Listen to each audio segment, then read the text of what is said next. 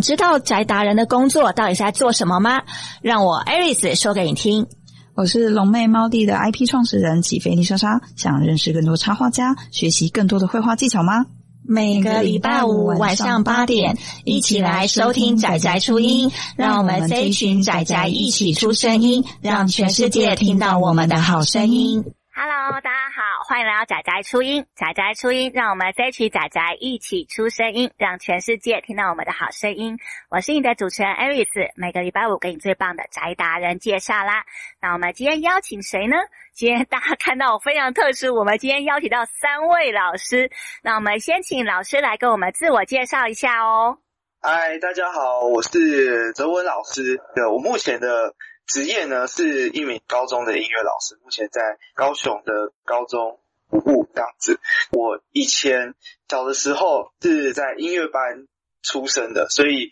以前呢都是关在琴房里面，自己在那边练琴啊什么的。一直到长大之后呢，就是开始上台北念师大，开始读教程，那慢慢的就走向老师这一条路，高中老师这一条路。在这当中呢，刚好结识了。我的两位好朋友，然后他们现在现场在专访当中，所以待会这两位老师也会自我介绍。我们互相朋友认识之间呢，我们就开始就是有有一些共同性，比如说我们会去密室逃脱玩密室逃脱，然后我们会密室逃脱里面我们会讨论，然后会开始想办法融到课堂里面，所以我们。后来呢，就是都有参加跟解谜游戏相关的这些工作坊啊等等。后来就渐渐的尝试在我们后来的教学的工作里面融入所谓的解谜游戏。这次呢，刚好很荣幸，就是可以担任第四届实境游戏年会的讲师。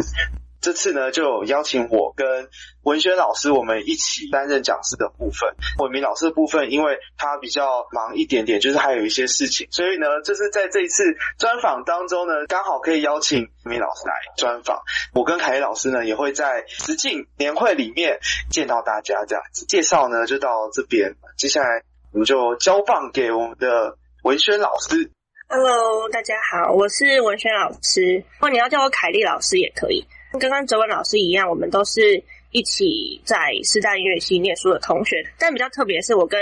哲文老师也是从国中、高中都是同同班同学这样子，所以我们其实认识都很久了。是然后也是跟伟明也认识很久，所以其实我们三个的感情蛮好的。然后也都知道大家的雷点或者是大家的特点。那我自己目前也是在基隆的一所高中服务，一名音乐老师。跟哲文老师玩密室逃脱的这个兴趣是伟明老师带的，就是带给我的一个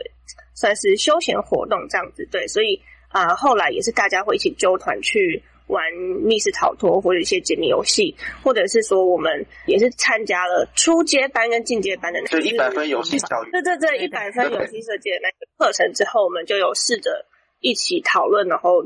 把它加入在音乐的课程里。那我们可能各自会设计一些课程，然后会丢给对方去玩啊，或者是去体验这样。在第四届的年会的时候，就会是我跟哲文老师一起当主讲人。今天就有当天没有办法到场的伟明老师，那我们就把时间给伟明老师。嗨，大家好，我是伟明，很开心可以来接受这访问哈。然后我跟另外两位老师，刚刚有前面提到是大学同学，觉得我们真的是默契很好啦，所以这这次一起参加这季的游戏的时候，真的是很愉快，而且也很有效率。好，那我跟他们一样，也都是音乐老师，目前在台北市的高中服务。我自己其实在在密室逃脱的这个游戏。算是蛮早的，应该是二零一六还是二零一七年就开始我人生中的第一场密室，一路这样玩玩玩玩到现在，应该有超过两百五十场这个经验。我自己大概在玩到一百场之后。就觉得哎、这个我自己很喜欢，然后我自己是老师，所以也希望可以带给我的学生这样的体验，所以就把这个游戏融入我的教学里面，然后一直到现在，大概每个学期都会让我的学生玩大概三到四次，可能十八周里面会有三到四次融入这个音乐课堂。以上是我的教学跟游戏结合的一个分享。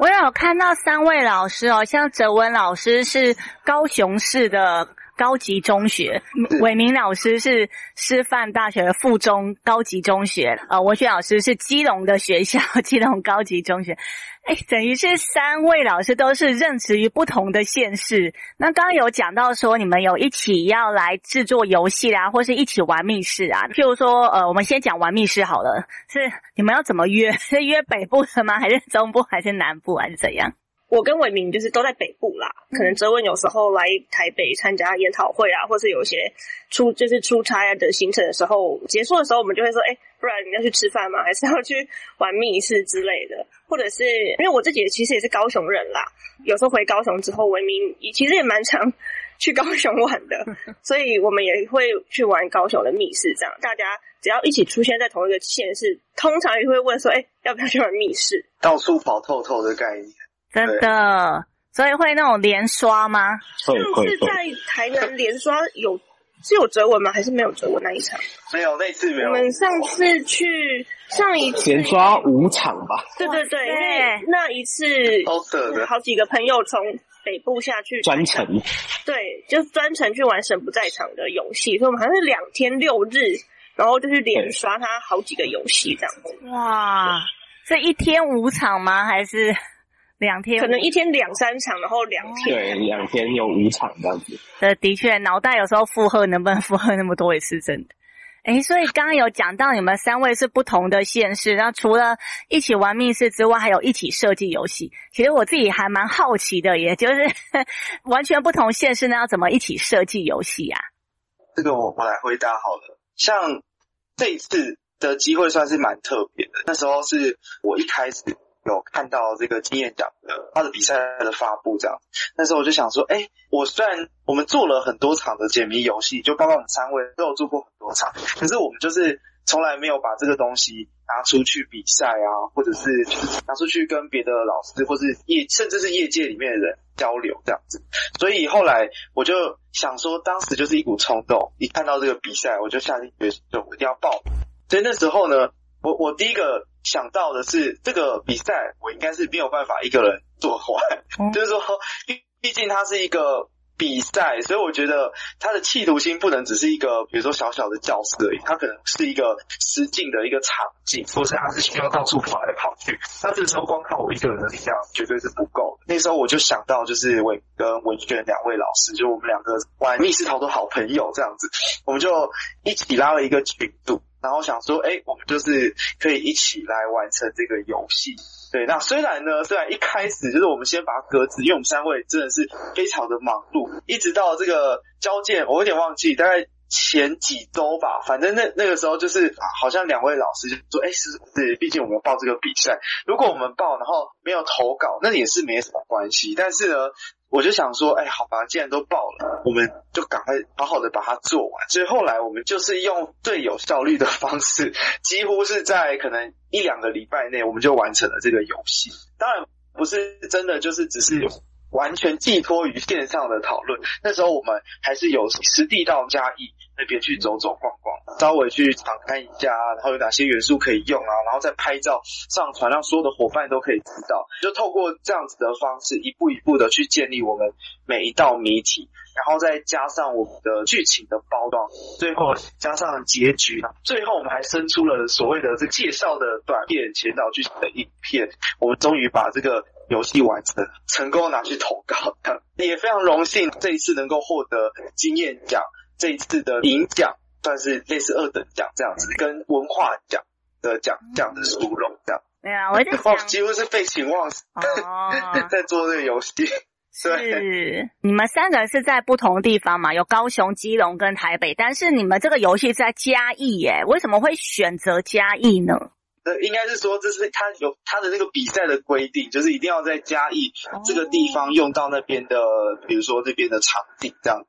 或者是他的点，对，他的规定。然后因为我高雄离嘉义比较近，所以那个时候呢，我就比较常跑嘉义。加上各种原因，所以今年我去了很多趟嘉义，这样。所以我那时候就想说，哎，刚好也可以顺便就是来做一下游戏。对，我们那时候就有去拍素材啊，然后到处走走逛逛啊，然后看有没有什么景点或是素材可以被我们拿来使用的这样子。诶，那另外两位老师呢？就对于这个地点，你们有什么样可以帮忙制作的部分呢？其实就是因为哲文有去了嘉义那边，然后我们就是有去过，但其实不会看那么仔细，所以就是按照哲文上传的图片，然后我们就是一一张一张去看，说，哎，有哪些是我们可以使用的素材这样。伟明老师呢？其实这个景点以前也有去过啦，就包括我们这次的景点有呃嘉义监狱跟嘉义城隍庙，就是以前去玩的时候可能有经过，或者是有有去访查过，对，然后也是真的谢谢哲文老师，就是把那个图片拍得非常非常的详细，所以我们自己在玩设计游戏的时候，就是几乎是根据他所拍到的照片，然后来说，哎，这个素材蛮好用的，或者是哎这张图片哪里的部分也许可以转化成谜题。所以另外两位都是线上制作，其实。是我们后来发发现，真的是到处都有办法做成解谜，可能是因为我们都已经玩过太多场的那密室逃脱，所以几乎就是都会有有一点点那也不会讲职业病啦，但是就是会好像那种直觉，一看到那个照片，马上想到，哎，这可以用什么样子的说？我包括像我自己有这样子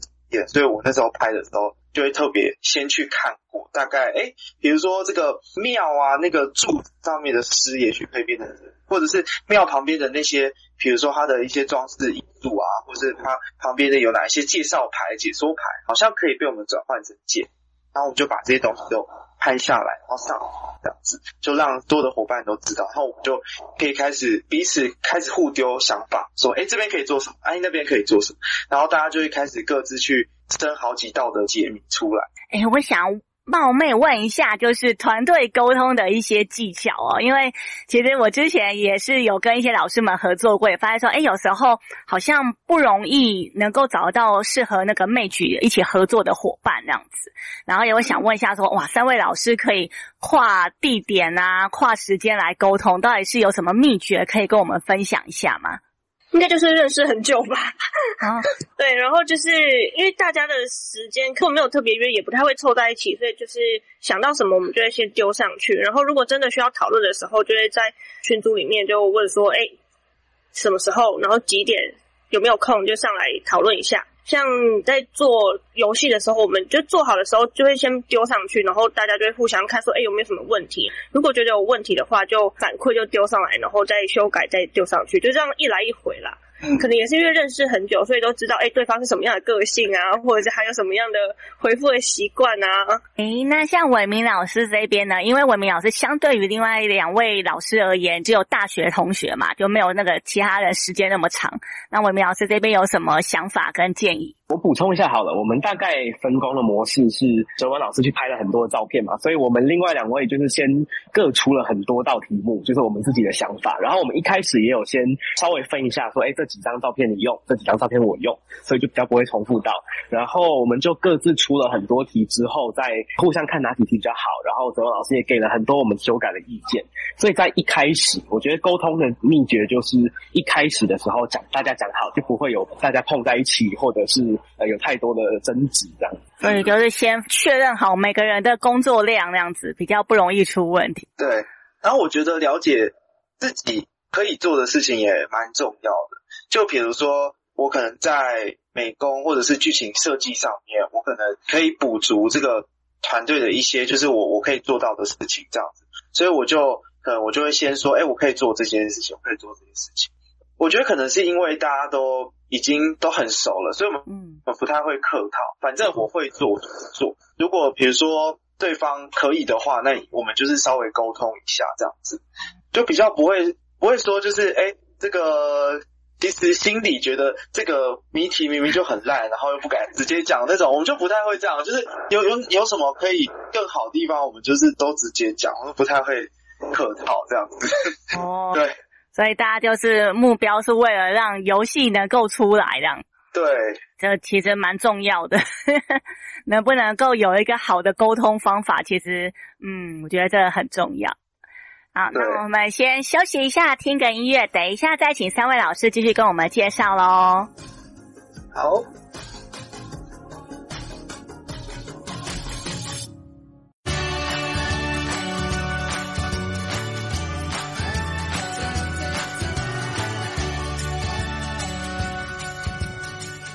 大家好，欢迎回来仔仔初音。先请三位老师跟各位打招呼吧。Hello，我是哲文老师，再挥手。对，Hello，我是文轩老师。嗨，我是伟明。刚刚三位老师有跟我们介绍到说，其实大家有一起合作，明明是跨不同的区域，还利用下课时间线上去跟各位一起沟通，然后去做出了这一款游戏，在这一次的实境游戏教育年会上面会有展出。诶，那我们刚刚聊得太开心了哦，所以忘记问了一下，到底这款游戏的名称是叫什么名称呢？我们这款游戏呢，名称叫做《优探成罪与罚的》。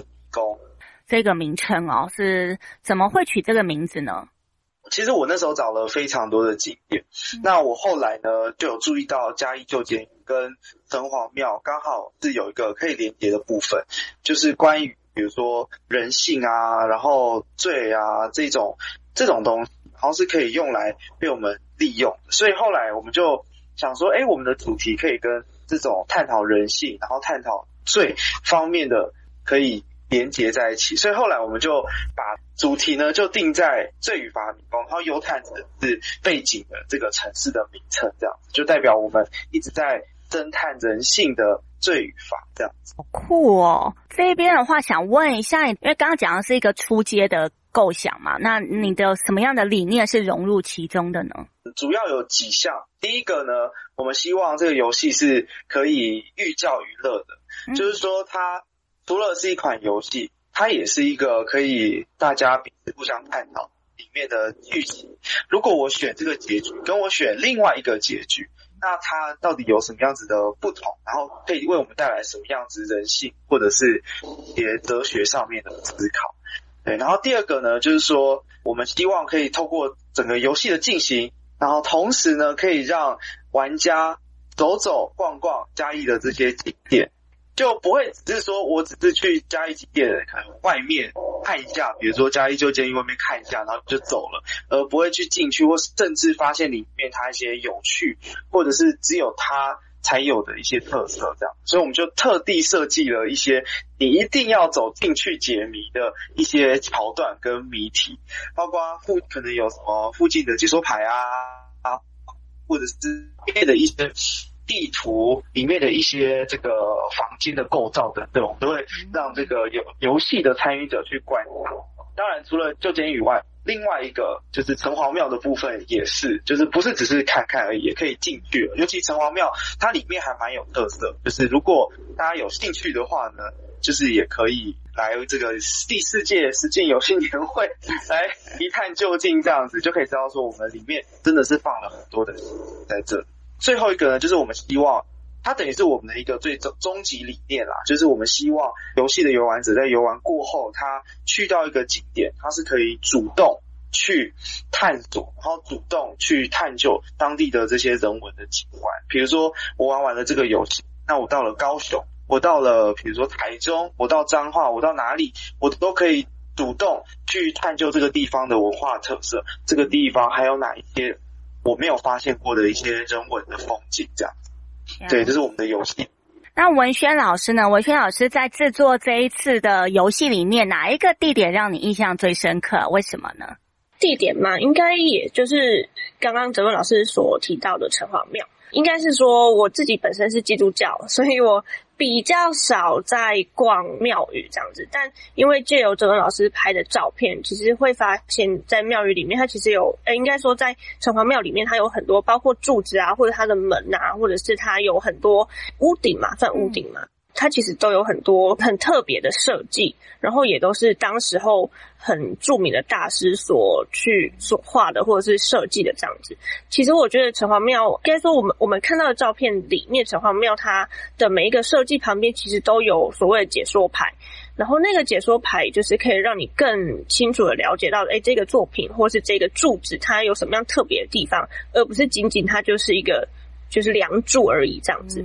对，所以对我来说，就是会让我看到我比较少接触到的部分，这样子。是是是，应该说庙宇是每一个大师奉献一生做出来的东西。哦，那伟明老师呢？伟明老师这边在这个游戏里面的地点，你最喜欢哪一个呢？觉得对我来说，那个监狱还蛮特别的一个景点。对，然后我们这次选择监狱，其实就是当然跟我们游戏主题有关系之外啦。我自己觉得，记得当时应该是我有先提出来说，我觉得两难道德两难这件事情是一个很重要的概念。这样，觉得道德两难这件事啊，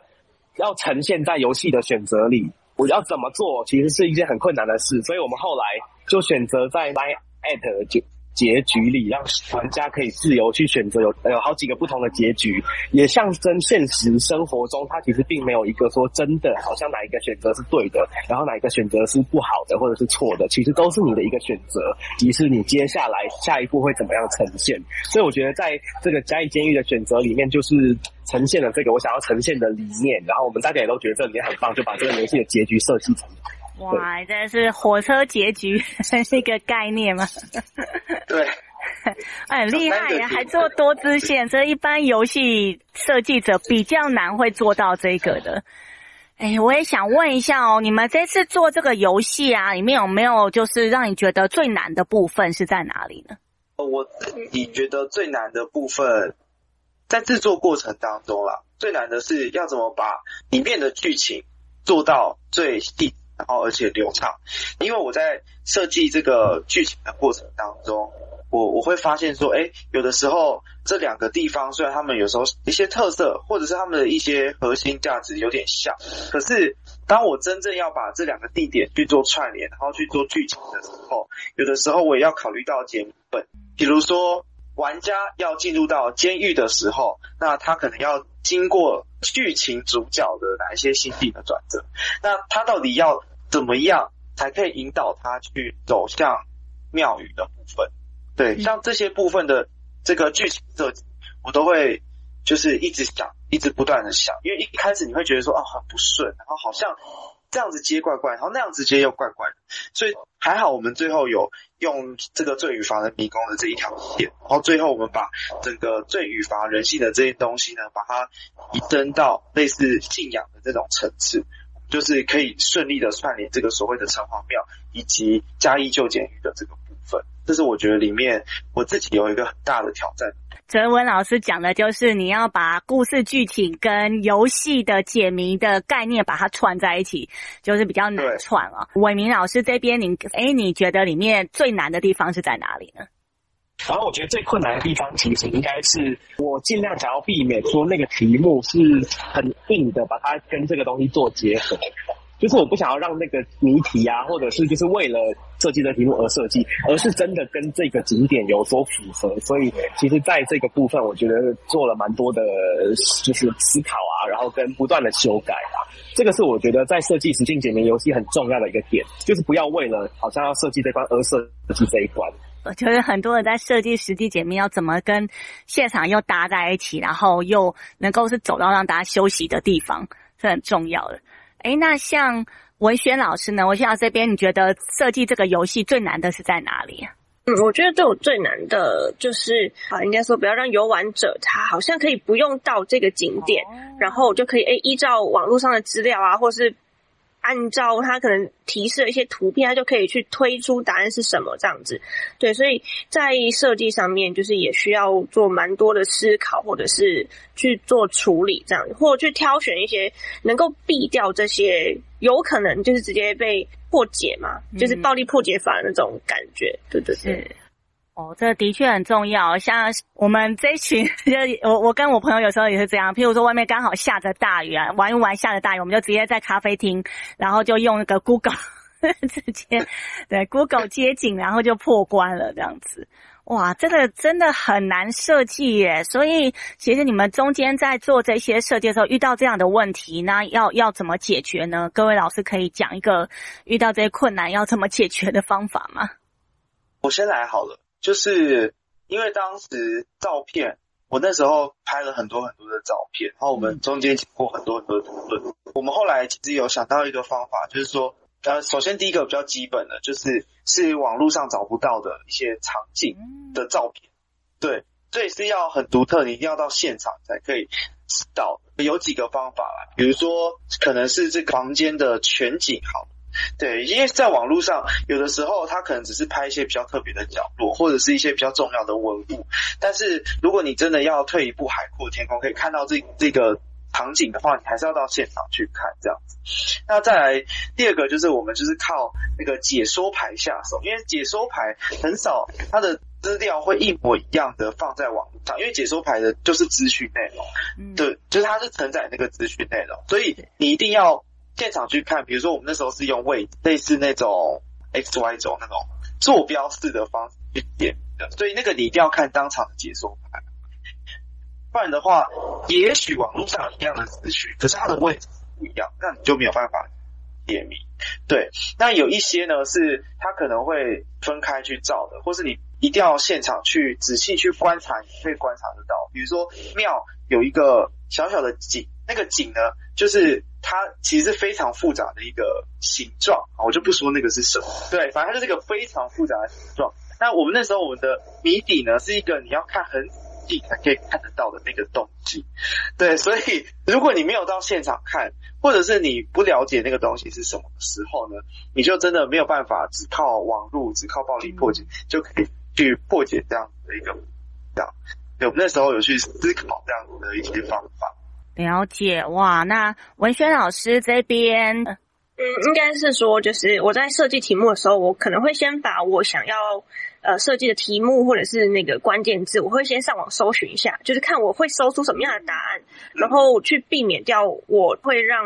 呃游玩者就是解出的那个答案是网络上找得到的，或者是我可能会包装一下，就是诶他找到这个答案，可是他没有办法是直接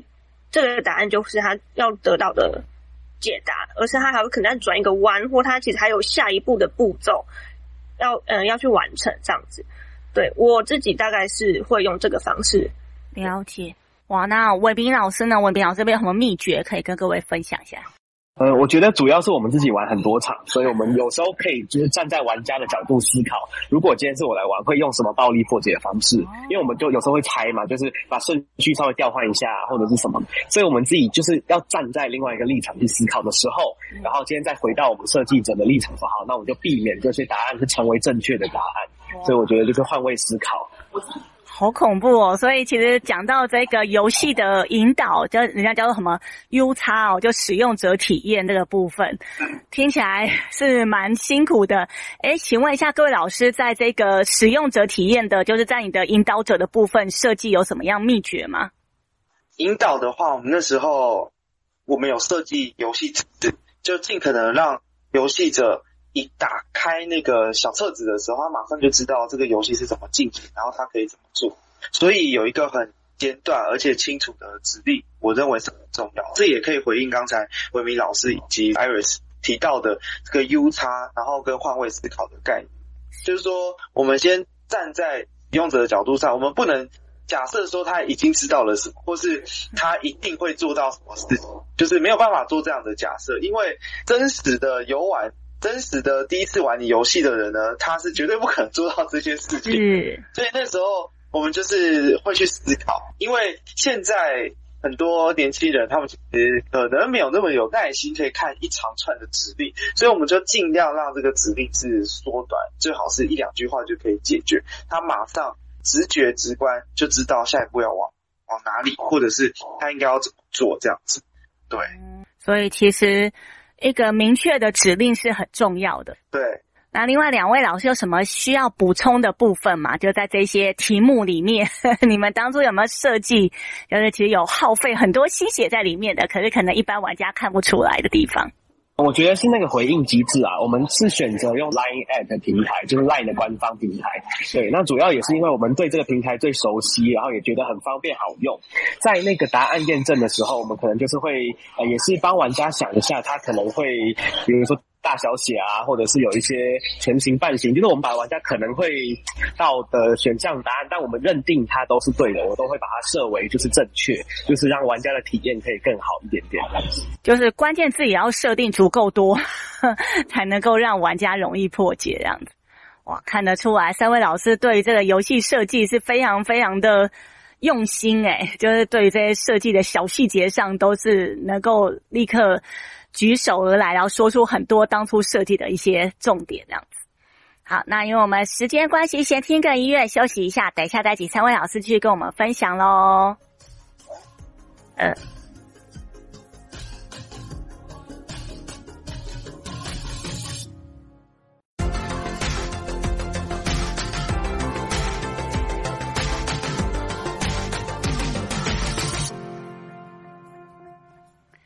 Hello，大家好，欢迎再次回来仔仔初音。我们先请三位老师依序跟我们打个招呼吧。Hello，我是哲文老师。Hello，我是文轩老师。嗨，我是伟明。哇，刚刚三位老师跟我们介绍到他做了这一款游戏哦，《忧叹城罪与罚》的这个，哇，听起来觉得非常的哲学系。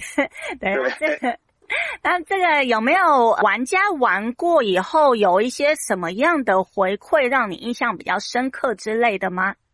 我们这个游戏呢，其实因为它做的很匆忙，所以其实我们对目前啊，也可以说是比较缺乏部分，就是玩家玩以及回馈的这个部分。目前呢，当然也不是说真的完全没有人玩过这个游戏，像我的话，我就。请家我家那个那叫什么家妹嘛？就是我对我我们家人就是来参与这个游戏这样，因为本来呢这个游戏我就常常一直去家里，然后有拍拍照片啊等等的。那时候呢，事实上我妹跟我是有一起到这个现场，然后有去观察，然后甚至呢我们那个时候有稍微简单讨论一下，说哎这个可以做什么，哎那个可以做什么这样。然后再拍照下来，这样。那后来真的我们完成之后呢，因为我刚好我妹也对这个有趣，所以那时候我第一个时间我就请她来玩玩看。虽然那时候他玩的时候，其实已经我们那时候已经人在高雄，可是那些景点他其实都知道。那我后来把那些我们参考照片都拿给他看，他也可以直接在家里就是进行剪辑，这样子，就是透过我们提供的这些照片。对，那后来玩。他自己是觉得整个过程，尤其是剧情的部分，让他感觉还蛮沉浸的。我们那时候剧情的设置呢，其实我还我们还蛮重视剧情，所以他整个沉浸感是蛮强烈的。包括进入到这个主角的心境，哎，到最后他的这个结局的抉择等等的。所以这个部分呢，就我妹的这个回馈来说的话，还算是他自己蛮肯定的。游戏中间呢。这个解谜的过程，它就不会像是好像个故意塞一个关卡在这里，然后让你解，而是说，当你在这个过程当中，你好像真的遇到了一个人生的关卡，然后你需要去破解啊，那它就随之而来，就变成要解的谜题，然后破完之后呢，就可以到下一关去，这样子。对，主要是让人家有个沉浸感的感觉，这样子。对。哎，所以你们这一次主要刚刚有讲到是用 LINE@ 来制作嘛？那诶，这个要怎么样把沉浸感放在 LINE@ 里面呢？我们那时候有设计一个，就我们有把我们的 LINE@ 包装成一个，等于是主角他在做这个探寻真相的过程当中的一个道具。那我们是把它设定叫做忧叹金牌，它就是一个有点像护身符的概念，它可以让你对于这个真相是更加的看得更加的清白。更加的亲民的一个工具，这样子就用这个去包装。所以游戏在游玩的过程当中呢，等于说透过这个优探金牌，你可以输入答案在里面，那你就可以知道你获得的东西是真的是真相，还是你其实答案是错的这样子。对，我们就是用 LINE@ 去做到这一点。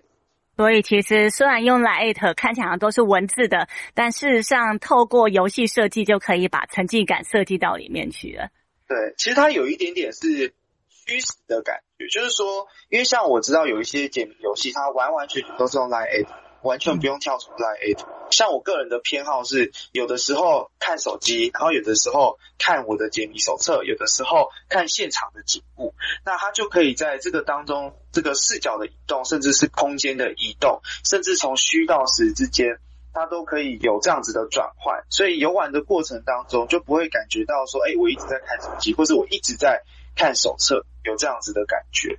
对，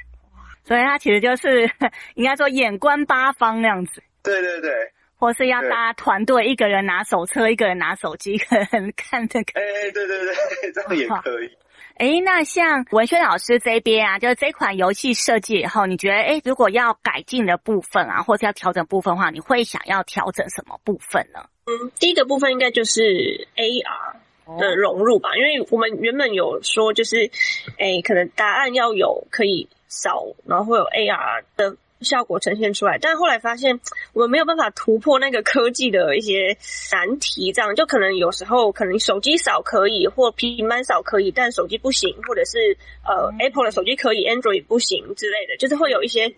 科技上面的问题，我们还没有办法克服它。对，所以这个部分可能我们也都还需要再去深入的了解，就 AR 的应用这样子。那另外一个是因为我们三个都是音乐老师。所以其实也没有融入到关于音乐的部分，我们也觉得有点可惜。对对对，啊，也我觉得也有一大部分是因为它的这个呃游戏，它必须要着重在嘉义文创园区的这一个主题上面，所以它已经有一个既定限定的主题了，我们比较难再去加入我们所希望的一些领域进去这样子。也许未来如果有机会的话，或许我们也可以去搜寻一下，可能嘉义在地的歌谣啊，或者是音乐家、作曲家啊，然后可能在他的故居，或者是在他成长的地方，或者是嘉义文化中心等等，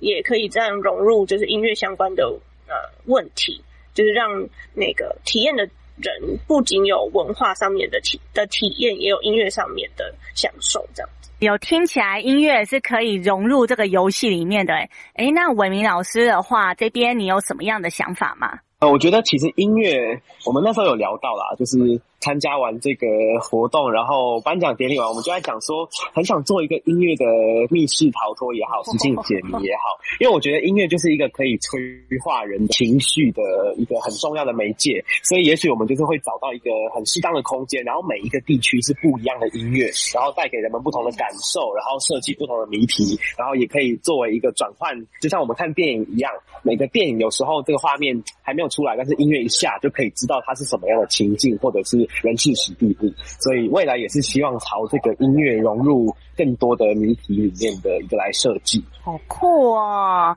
如果到达那个地点，然后就可以听到不一样的音乐，我觉得这真的是一个。非常立体感的享受，就是沉浸式的感觉。哲文老师这边啊，听说之前第三届实境游戏教育年会的时候，你也有去做了一个分享，然后这一次呢，也有做第二个游戏的分享，已经做了两个游戏了。那假如说你之后呢，要再做调整的话，你有什么样的想法呢？其实，因为就像我们三位都是音乐老师一样，嗯、所以其实我对于音乐怎么变成解谜这件事情，就是我们。在走的过程当中，真的是思考了非常非常的多。就像刚才文明老师说的，它其实就像是一个电影，就是说，或是我们在创作一个作品的时候，从一个一个心情转换到另外一个情绪，我们透过音乐是可以达到这样子的一个效果的。那同样。我们在做解谜的时候，是不是也可以达到这样子的一个效果啊，或是这样子的一个精神？我觉得，对我们这种音乐老师来做解谜的时候呢，真的是非常非常的重要。对，所以我我们就其实想过很多不同各式各样的音乐解谜，不管是从符号上，或是乐理知识上，或是什么，我甚至是声音音乐的本身上面要怎么做到。所以，如果之后要做。一个新的，就是真的是一个可以跳脱我现在目前创作的模式的话，我会很希望是一个从音乐我自己的角度的这个方向去出发，然后可以做到我们理想上的那种音乐的解决的方式。感觉就是很期待你的下一款游戏耶。好，那刚刚有讲到啊，哲文老师有参加了第三届跟第四届都有参加哦。实境游戏教育年会到底有什么 优点，或有什么让哲文老师经过这么多年还是一直不断的想参加？到底是什么样的原因呢？可以跟我们介绍一下吗？我觉得参加一个活动总是有一个契机嘛。其实我之所以会知道有这个年会，都是因为呃一开始有经过，刚好是。